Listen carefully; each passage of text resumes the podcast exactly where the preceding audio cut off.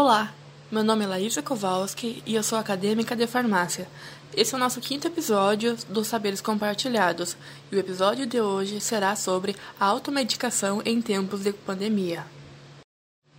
A convidada especial de hoje é a professora Cristiane de Pellegrin Kratz. Prof. Cristiane é mestre em Ciências Farmacêuticas pela Universidade Federal do Rio Grande do Sul. Também é professora na Universidade Regional Integrada do Alto Uruguai das Missões.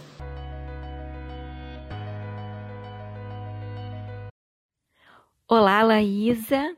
Um prazer participar desse podcast. De início, já agradeço, então, o convite do pessoal do PET Saúde Interprofissionalidade para conversar um pouquinho sobre esse momento tão difícil que a gente tem vivido em relação ao Covid. Né? Poder trabalhar em conjunto com outros profissionais uh, enriquece muito a nossa prática.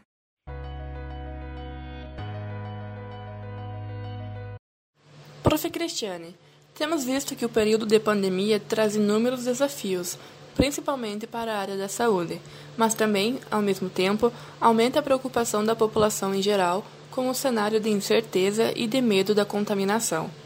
Com uma vacina ainda em fase de teste, as taxas de automedicação crescem, a fim da proteção individual, mas sem o acompanhamento médico e ou farmacêutico.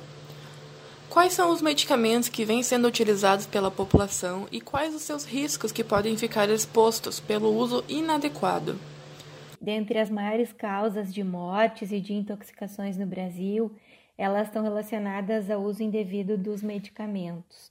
A Organização Mundial da Saúde diz que mais da metade dos medicamentos que são prescritos, dispensados ou são vendidos de forma inadequada, né? E a metade dos pacientes não utiliza os medicamentos corretamente. Então, é, a observação que a gente faz, né? O medicamento que é ótimo para você não vai ser ótimo para o seu vizinho. Né? A, a gente fala muito sobre o uso correto dos medicamentos, o uso racional dos medicamentos.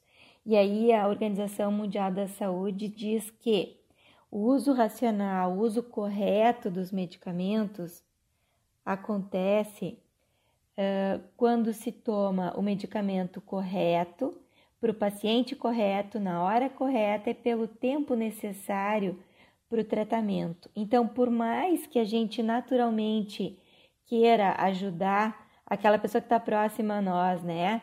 O vizinho, o filho, o amigo, o colega, né?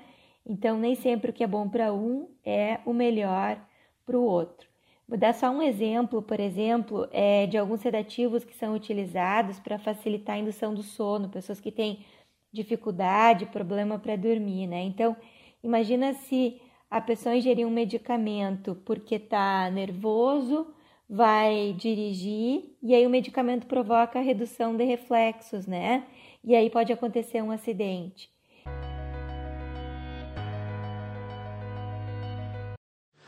Esperamos que o normal volte logo, mas enquanto não há vacina, o indicado é continuar praticando o distanciamento social e, se possível, com as medidas de proteção. Mas afinal, quais são essas medidas de proteção? E quais os cuidados que devem ser implementados até que uma vacina possa ser disponibilizada para a população? Bem falado, Laísa. A regra de ouro da atualidade é redobrar os cuidados pessoais, ou seja, os cuidados consigo e com aqueles que estão à nossa volta. Mais do que nunca, nós precisamos pensar no nosso próximo é, as medidas de cuidado, elas vêm sendo exaustivamente faladas nos meios de comunicação. É, manter o distanciamento físico, especialmente nos locais públicos, fazer a utilização da máscara, é, utilizar o álcool gel, né? Então, aquelas embalagens pequenas de álcool gel que podem ser carregadas na bolsa, dentro do carro. É, o álcool em spray é uma outra forma bastante prática de se fazer a utilização né, de um antisséptico, o álcool ele pode ser borrifado em superfícies, contra a própria roupa, maçanetas, né? Então ele vem em frascos spray e as farmácias farmácias, supermercados dispõem desse tipo de embalagem, né? Uma outra alternativa que fica como uma dica, inclusive, é fazer a adaptação dos borrifadores, esses de produtos de limpeza, adaptar então a embalagem de álcool, né, que facilita a utilização é, na limpeza de superfícies, né, é, compras de supermercado, alimentos que são entregues na forma de delivery. Né? Outra, outra coisa que vale a pena a gente lembrar é de não compartilhar objetos, né? Como copos, chimarrão, a etiqueta respiratória, né? Então, quando for tossir, tosse uh, contra o ombro, utilizar sempre de preferência um lenço descartável que vai ser jogado fora. Então, são medidas uh, que nunca foi tão importante a gente falar sobre isso, né? É, e aí, a gente precisa pensar, bom, tudo isso vem sendo exaustivamente falado na mídia, né? E qual que é a importância disso? É a regra de ouro, pensar no nosso próximo. Então, a máscara, por exemplo, ela serve para nos proteger, mas especialmente proteger as pessoas que nos cercam. É importante a gente ter a consciência de que nós vivemos coletivamente, né? Vivemos em sociedade. Então, se você está com algum sintoma gripal, né, qualquer uh, indício que possa ser Covid, mantenha a distância, faça o isolamento recomendado, né? Se for o caso, procure as autoridades para testar. Isso protege a todos, com certeza.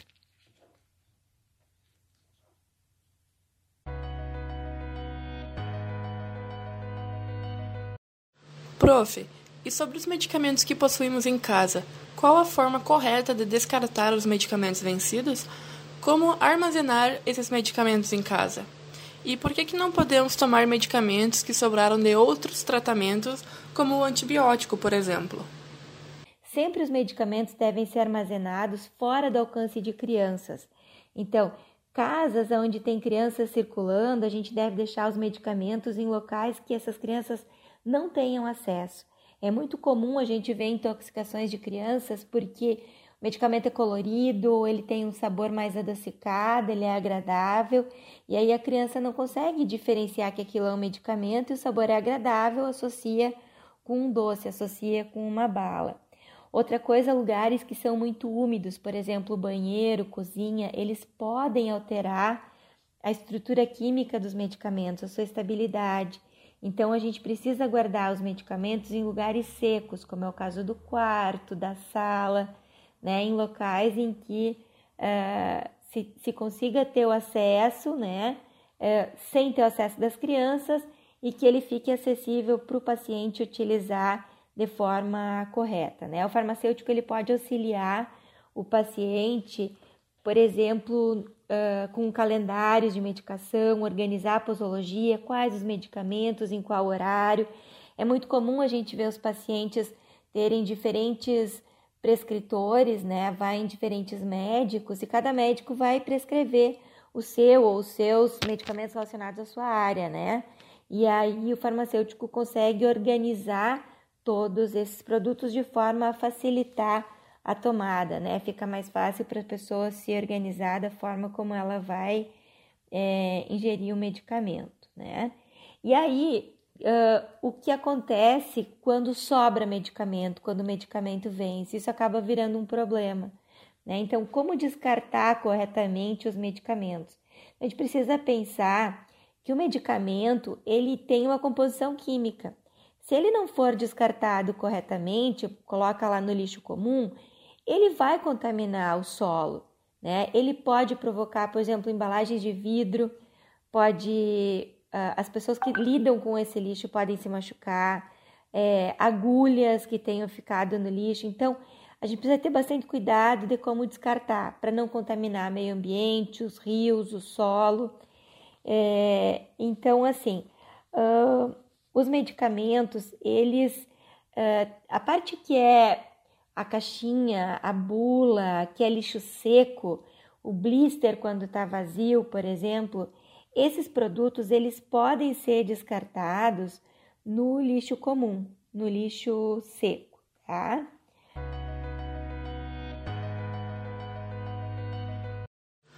O que os profissionais da saúde podem fazer para conscientizar e sensibilizar as pessoas sobre a automedicação, principalmente sobre as fake news relacionadas às receitas milagrosas para tratar e prevenir o Covid-19? Bem, a melhor opção sempre é a cautela, né? Cautela, prudência e bom senso. Então, dito isso, utilizar informações confiáveis, né? Especialmente os profissionais de saúde, procurar informações em locais que se tenha fundamentação científica. Então, revistas, sites uh, de saúde, né, uh, são importantes para evitar aquela questão do diz que me diz que, né, que acaba fazendo um desserviço.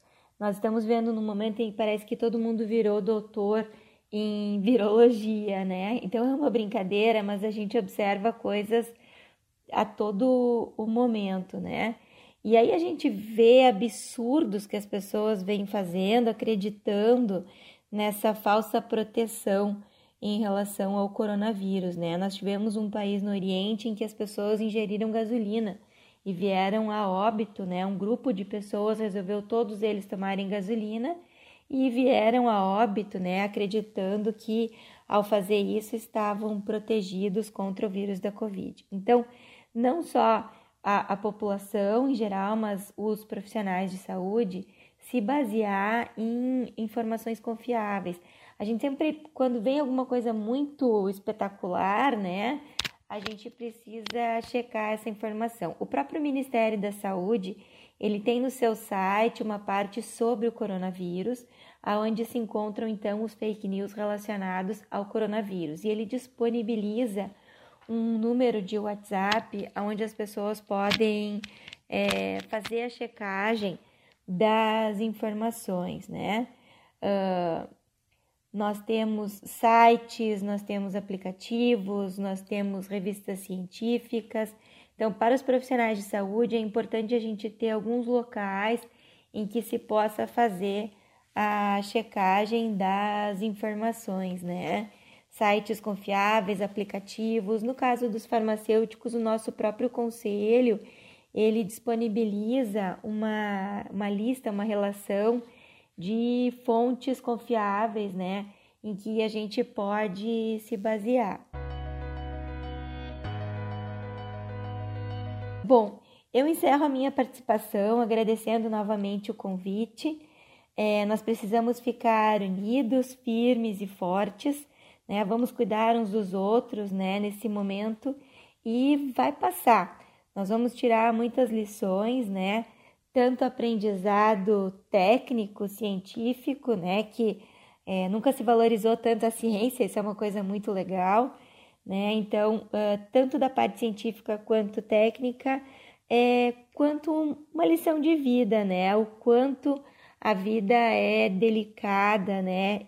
O quanto a gente precisa se proteger e proteger a, a todos, né? Então, um abraço para vocês, muito obrigada.